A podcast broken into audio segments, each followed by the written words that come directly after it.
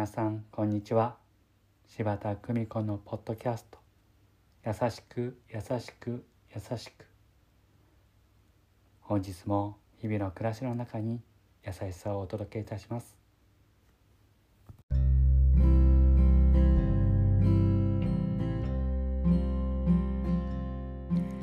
見取り市柴田久美子でございます。私の著書「幸せになるヒント」から。柴田さん朝礼が済んだ私を呼ぶのは全盲の守さんです。86歳。足元もおぼつかず両手を引いて歩いていただくか。車椅子併用の不自由な生活。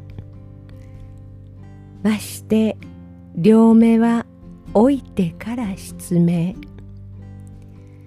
見えないことはつらい。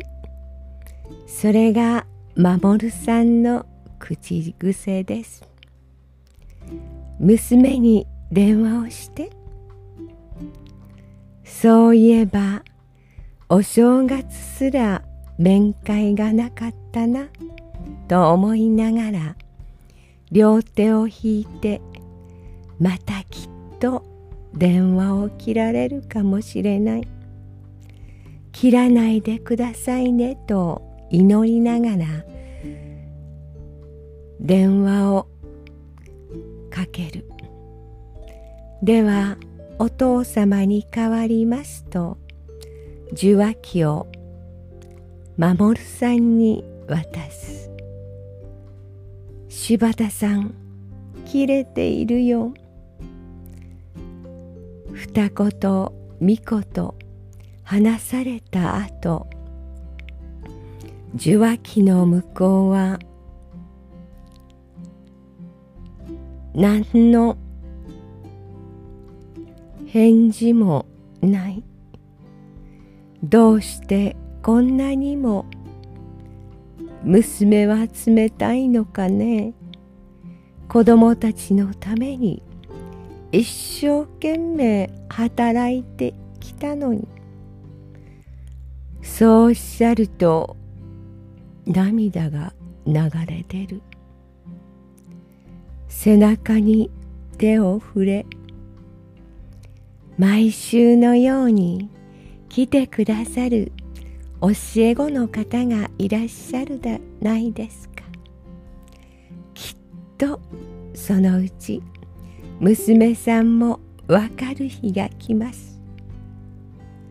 そうお伝えする。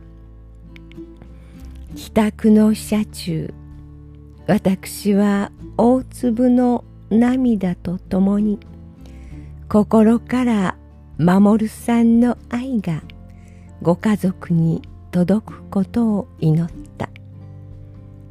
愛する家族の大切さを身をもって教えてくださった。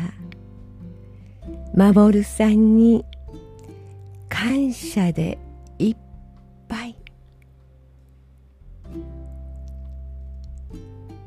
今日も優しく優しく優しくありたい家族を大切にするためにどうぞ皆様優しい時間をお過ごしくださいませ。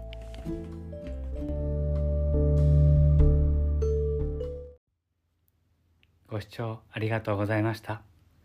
今日も素敵な一日をお過ごしください。